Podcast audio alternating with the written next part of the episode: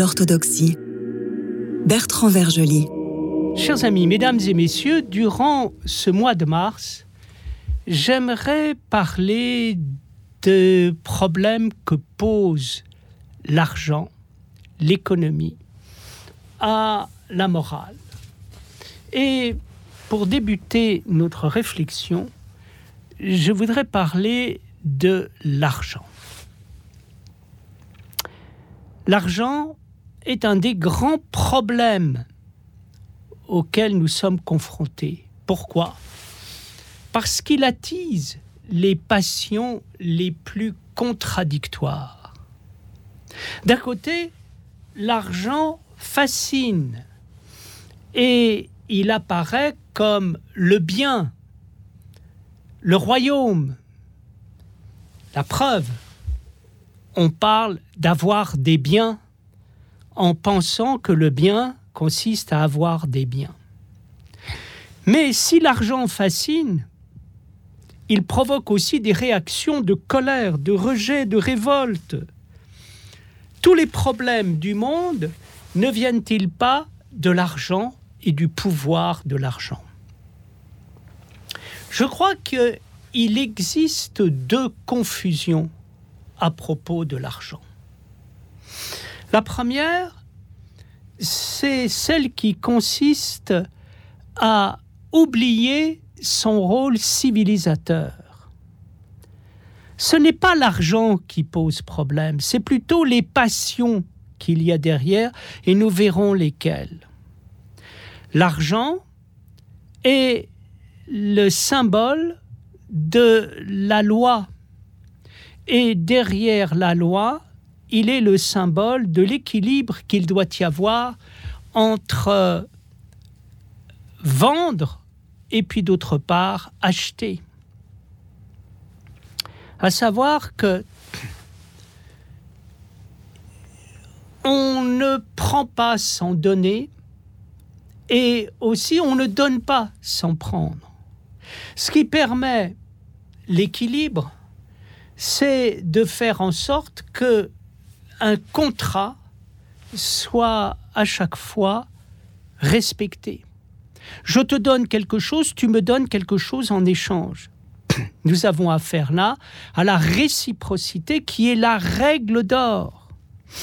Quand je ne respecte pas la réciprocité, j'ai affaire à quelqu'un qui prend sans donner et c'est un tyran, ou bien alors c'est quelqu'un qui donne sans prendre et c'est un esclave. L'homme n'est fait n'est pas fait pour être tyran ou esclave, il est fait pour être homme. Et nous pouvons dire que l'argent civilise nos morses en nous obligeant à respecter la loi de l'échange et de la réciprocité.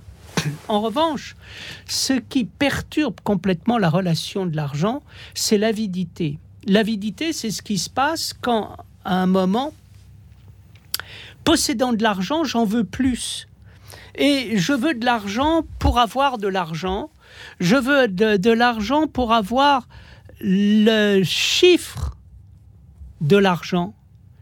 Je suis heureux d'avoir de l'argent quand à un moment j'ai le sentiment d'en avoir beaucoup parce que j'ai un chiffre qui est un chiffre énorme. Ça ne correspond à rien dans la réalité, c'est une pure abstraction, mais c'est ce qui me comble et qui débouche sur quoi? Mais qui débouche sur un monde complètement désorganisé, c'est-à-dire que l'argent, au lieu d'être civilisateur, devient à un moment destructeur. Et devenant destructeur, qu'est-ce qui se passe? Eh bien, il provoque la confusion qu'il y a entre l'avoir et l'être, à savoir que nous prenons l'avoir pour l'être. Prendre l'avoir pour l'être, c'est ce qui se passe quand on est victime d'un mécanisme de possession. Avoir en tant que tel n'est pas négatif. Mais l'avoir est négatif quand à un moment il prend la place de l'être et il prend la place de l'être quand il devient un mécanisme de possession. La caractéristique de la possession renvoie à ce qui se passe dans une relation magique, à savoir que qui possède est possédé. Et qu'à un moment, il est pris par ce qu'il croyait prendre. Et étant pris par ce qu'il croyait prendre, eh bien, il est esclave de la propre tyrannie qu'il entendait exercer. Et donc, nous apercevons ici le drame du monde qui est véritablement possédé par le caractère magique que provoque euh, l'argent.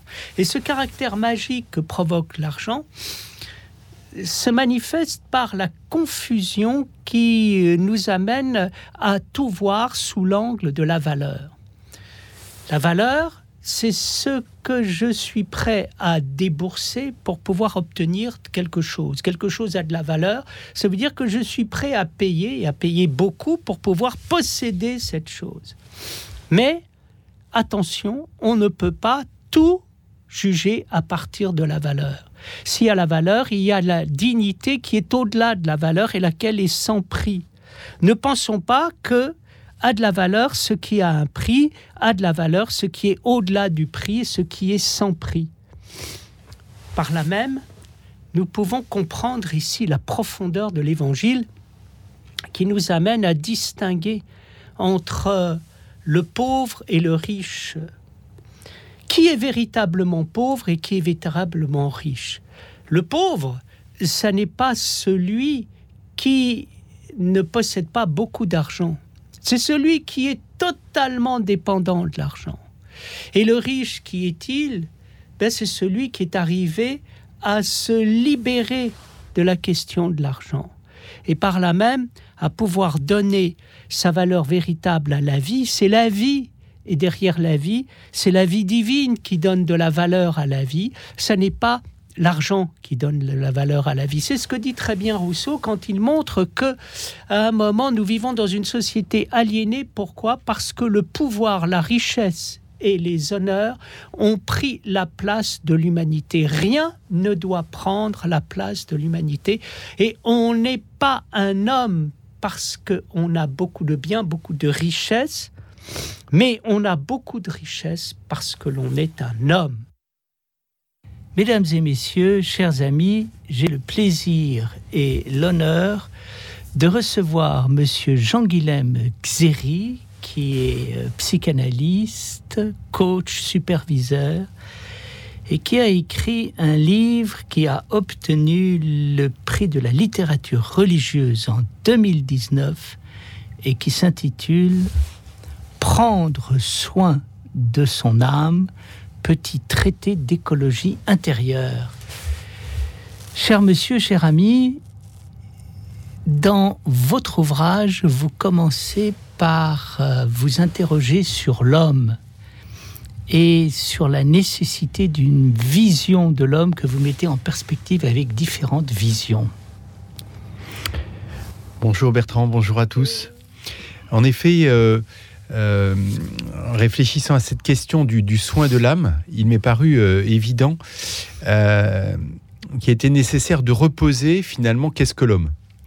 Et derrière cette question, il faut bien voir que c'est pas une question simplement théorique. On pourrait croire que c'est voilà quelque chose d'un petit peu éthéré, mais la vision que l'on a de l'homme détermine la façon dont on le traite la vision qu'on a de l'homme détermine la façon dont on traite, la façon dont on éduque les enfants, la façon dont on soigne les malades, la façon dont on accueille la vie, la façon dont on accompagne aussi la fin de vie.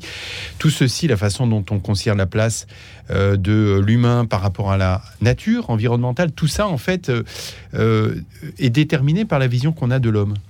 Et, et de fait, nous vivons aujourd'hui, en ce début du 21e siècle, une rupture anthropologique. Une rupture anthropologique, ça veut dire que euh, l'homme est en train de changer radicalement la façon qu'il a de se regarder. Ce n'est pas la première rupture anthropologique dans l'histoire de l'humanité. Il y en a eu d'autres avant. C'est ce que dans toute la première partie de ce livre, euh, Prenez soin de votre âme, je, développe la vision de l'homme antique, ensuite la vision en la Renaissance, la vision au début du XXe siècle, la vision qui est en train de se développer aujourd'hui de ce qu'on appelle l'homme postmoderne. Ce qui m'a intéressé, c'est de creuser un petit peu ces différentes anthropologies, vision de l'homme, qui nous influencent aujourd'hui dans, nos choix de société, aussi dans nos vies personnelles, pour les mettre en regard avec la vision chrétienne de l'homme. Voilà, plus exactement judéo-chrétienne, si on veut être plus, plus précis. Et, de voir dans, quelle mesure ces anthropologies euh, voilà, se, répondent. Mon propos est de considérer que la vision euh, chrétienne de l'homme, euh, en tout cas que ces anthropologies, notamment celle de l'homme postmoderne, celle de l'homme soumis à des déterminismes qu'on trouve au XXe siècle, sont des visions qui sont intéressantes, qui apportent des éléments qui disent quelque chose de l'homme, mais qui demeurent incomplètes. Incomplètes par rapport à la vision chrétienne de l'homme. Et, mon propos est vraiment de, situer ces anthropologies entre elles. Et qu'est-ce que l'homme La tradition chrétienne apporte notamment deux éléments de réponse majeurs. Si vous permettez que je les ah oui, énonce. Oui, oui, non, Premier élément euh, majeur de cette euh, vision qu'apporte la tradition chrétienne, très actuelle, c'est que l'homme est euh, en trois dimensions, ce que j'appelle l'humain en 3D. Corps, psychisme, vie spirituelle. Voilà la deuxième euh, élément, deuxième pilier fondamental de la vision chrétienne euh, de l'homme, c'est que l'homme euh, est appelé à une seconde naissance. En fait, quand il naît biologiquement du ventre de sa mère, en fait, il est un être inachevé. Voilà, deux éléments essentiels. Alors, on peut dire quelques mots de chacun de ces deux piliers. les, pères des premiers siècles hein, avaient des, mots très forts pour dire que l'homme est fait en, trois, en trois dimensions. Je pense à, Irénée, on est au premier siècle, qui dit le, le, corps est le lieu du psychisme, comme le psychisme est le lieu de la vie spirituelle. Un peu comme euh, trois euh, poupées russes qui s'emboîtent l'une dans l'autre, hein, la poupée extérieure étant le corps, celle du milieu le psychisme, et au cœur du cœur du cœur, la vie spirituelle. Et ils attribuent à chacune de ces trois dimensions des, des fonctions très particulières. Hein, le corps, c'est le lieu de l'incarnation, de l'être au monde euh, là, terrestre tel qu'on le connaît. Le psychisme, c'est le lieu, on dirait aujourd'hui, euh, de l'intelligence rationnelle et des, émotions. Et puis, euh, et puis, la vie spirituelle, c'est le lieu de la volonté libre. Hein, et qui est là pour orienter justement faculté de mon psychisme, mais c'est aussi le lieu où je reçois l'inspiration je reçois du souffle. Hein, et quand dans l'Évangile, le Christ fait cette promesse de venir faire sa demeure en nous, il me semble que c'est dans cette euh, dimension-là de la vie spirituelle que le Christ euh, vient, vient nous rencontrer. Plus largement, c'est là que nous recevons du souffle, que nous recevons la vie. Et puis, c'est ce deuxième élément fondamental dans la tradition chrétienne qui, je trouve, est plein d'espérance, c'est cette affaire de seconde naissance. Quand nous naissons, nous naissons inachevés. Inachevés, c'est-à-dire que nous naissons finalement en deux dimensions, corps psychisme, et que cette troisième dimension, qui est cette vie spirituelle, elle est présente, hein, certes, mais elle est présente en germe. Et que l'enjeu de cette seconde naissance, c'est euh, finalement d'arriver dans la complétude de notre être. Et la complétude, c'est pas vivre, en, c'est pas vivre en, 2D. Vivre en 2D, euh, corps psychisme, c'est vivre un peu métro boulot dodo. C'est vivre sous le régime, on va dire, de, de nos déterminismes génétiques, psychologiques, culturels, euh, sociaux, sociétaux. Voilà. Mais, mais, mais où se joue l'exercice de ma liberté profonde, inspiré par un souffle qui me dépasse? C'est ça l'enjeu de cette seconde naissance, dont la source est dans l'Évangile, dans cette rencontre euh, euh, fabuleuse, j'allais dire, euh, entre Jésus et Nicodème, qu'on trouve dans l'Évangile de Jean, où Jésus appelle Nicodème, qui est pourtant un, juif savant du Sanhédrin, qui un des chefs des pharisiens. Hein. Tout à fait. Donc quelqu'un d'important, quoi, hein, un savant et, là qui, se retrouve interpellé par, la personne même du Christ et son message. Et Jésus euh, l'invite justement à cette seconde naissance, non pas une naissance biologique, mais une naissance dans la vie de l'esprit. Et, c'est ça, en, super résumé bien sûr, hein, que je développe dans ce livre, euh, qui sont les deux piliers de la tradition chrétienne et, qui arrive vraiment à, s'articuler avec tout ce que toutes les autres anthropologies peuvent apporter du fonctionnement du cerveau, des déterminismes psychologiques ou sociaux qui sont les nôtres, de notre rapport à la nature. Mais là, la tradition chrétienne a quelque chose de beaucoup plus complet et je trouve de plein d'espérance parce que finalement, quel que soit son, son état de vie, mais aussi son état de santé, peut-être ses handicaps physiques, psychiques, neurologiques, finalement, il y a cette espèce de sanctuaire qui s'appelle la vie spirituelle qui est le lieu finalement où, la vie en profondeur, nous recevons cette vie en profondeur. Il me semble qu'il y a quelque chose qui va tout à fait dans le sens de ce que vous dites, c'est euh, le rapport à la nouveauté. Euh, je pense que euh, ce que j'entends dans ce que vous dites, c'est la différence qu'il y a entre deux types d'anthropologie. Je décris l'homme à partir de l'homme qui a été, ou je parle de l'homme comme l'homme qui n'est pas encore. Il me semble que l'Évangile nous introduit, à travers le Christ, dans euh, la perspective d'un homme qui n'existe pas encore et dont nous n'imaginons pas à quel point il peut aller loin. Oui, ça me parle beaucoup ce que vous dites, c'est-à-dire que le christianisme parle d'un homme à venir, hein, plus long, à venir, et, ça me fait euh, penser à, effectivement à, certains certains maîtres spirituels, hein, chrétiens, qui considèrent que le, récit de la Genèse, enfin le récit de, de l'Éden, hein, euh, n'est pas un récit du passé de ce que c'était avant, mais décrit au contraire finalement ce à quoi nous sommes appelés et ce que nous sommes appelés à vivre. Hein. donc quelque chose qui est à venir, plus que en effet une espèce de mythe du passé euh, euh, qui se serait effondré, etc. Mais au contraire, c'est finalement ça dans sa vocation profonde que l'homme est appelé à devenir. Nouvelle perspective du temps, où le temps vient pas du passé, mais le temps vient de l'avenir, et tout vient de l'avenir. Hmm. Je vous remercie beaucoup Merci, pour euh, cette ouverture et je vous dis à la semaine prochaine. Et maintenant, chers amis, nous avons le plaisir de pouvoir écouter l'homélie du père Marc-Antoine Costa d'Urbourgard, homélie du 3 mars 2024. Lecture de l'Évangile selon Saint Luc. gloire à toi Seigneur, gloire à toi. Soyons attentifs. Un père avait deux fils. Le plus jeune, ayant tout rassemblé, partit pour un pays lointain, et là, il dissipa sa fortune, menant une vie de perdition. Entrant en lui-même, il dit Tant de salariés de mon père ont du pain en abondance, et moi ici, je meurs de faim. Je vais me lever, j'irai vers mon père, et je lui dirai Père, j'ai péché contre le ciel et devant toi. Je ne suis plus digne d'être appelé ton fils, traite-moi comme un de tes salariés. Mais le père dit à ses esclaves, Vite apportez le vêtement le plus beau et revêtez-l'en. Et ils se mirent à se réjouir. Le fils aîné se mit en colère et ne voulait pas entrer dans la fête. Gloire à toi, Seigneur, gloire à toi. Grâce à Dieu, chers frères et sœurs, nous approchons du saint et grand carême, et notre désir de renouvellement va trouver à se satisfaire. En vérité, le grand carême et les autres carèmes que nous offre la tradition de l'Église sont des moments de jouvence. L'Esprit Saint, l'esprit de renouveau et de jeunesse, lui qui rend tout nouveau, veut continuellement ressusciter la tradition biblique et ecclésiale il œuvre à la résurrection de la parole elle-même.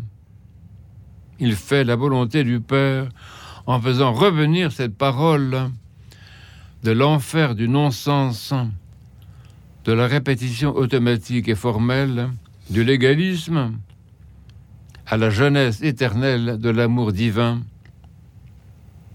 La réalité profonde de la résurrection et dans ce passage, cette Pâque de la parole, de la mort, sans corruption toutefois, à la vie.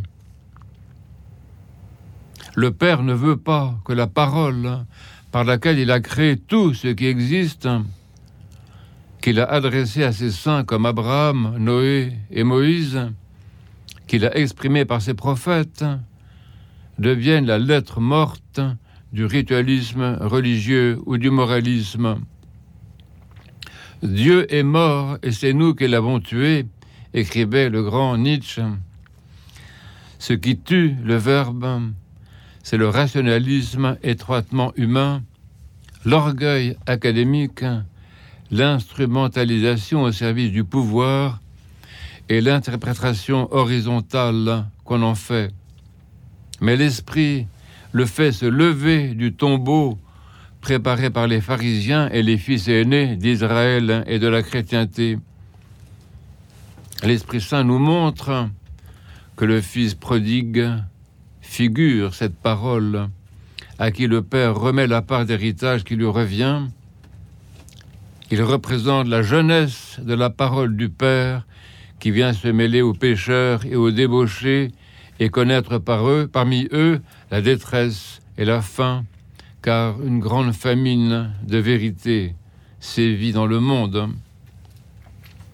Le Fils de l'homme, Jésus, Seigneur, Verbe atemporel du Père, est venu se compromettre avec les pécheurs, lui qui est sans souillure. Il s'est mis au rang des pécheurs, comme le dit l'Écriture. Il nous apprend à remonter de la mort du péché à la vie dans la familiarité du Père. Il nous enseigne à revenir non comme des riches, puisque nous avons tout perdu, mais comme des pauvres. Il nous initie à l'humilité de ceux qui ne peuvent, devant le Père, se prévaloir de rien, même de leur qualité de fils. Sur la croix, la parole immolée, le Fils est le plus jeune et le plus beau parmi les enfants des hommes, comme dit le psaume, est traité comme le dernier des pécheurs et ne revendique rien, ni sa divinité, ni son humanité glorieuse de Messie, ni l'héritage qu'il a bien voulu dépenser sans compter avec les pécheurs que nous sommes. Il veut descendre jusqu'à l'humilité suprême que plus rien ne peut humilier et à la mort de sa gloire. Il veut être ce Dieu que les hommes mettent à mort.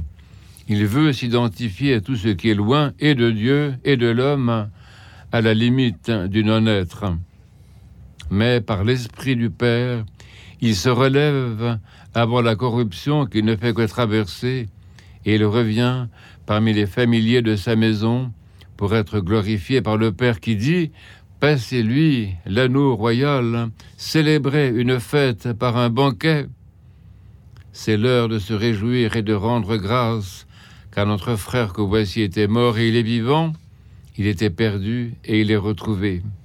En vérité, le Fils unique et Verbe de Dieu s'est fait notre frère souffrant, disant oui au mépris de ses frères aînés, les grands, les puissants et les pharisiens de ce monde. Les vaniteux et les puissants parmi nous veulent bien instrumentaliser la religion au profit de leur pouvoir et de leurs entreprises insensées, mais ils ne s'abaissent pas à faire la fête et à se réjouir avec la parole de vie. Par la grâce de l'Esprit Saint, nous comprenons que la parole de Dieu, pour retrouver tout l'éclat de sa jeunesse, veut être contextualisée et mêlée à toutes les infamies de ce monde. Elle est bafouée, rejetée, condamnée par la loi, torturée et enterrée, comme on le voit. Mais la parole se relèvera. Une lecture impressionnante de notre vie, de notre monde, de notre chrétienté séculaire et de la souffrance du peuple de Dieu nous est ainsi donné à l'orée du saint et grand carême. Et maintenant, chers amis, mesdames et messieurs, pour terminer cette émission, je vous propose les admirables chants du monastère de Simonos Petra qui va pour nous exécuter des hymnes concernant les psaumes.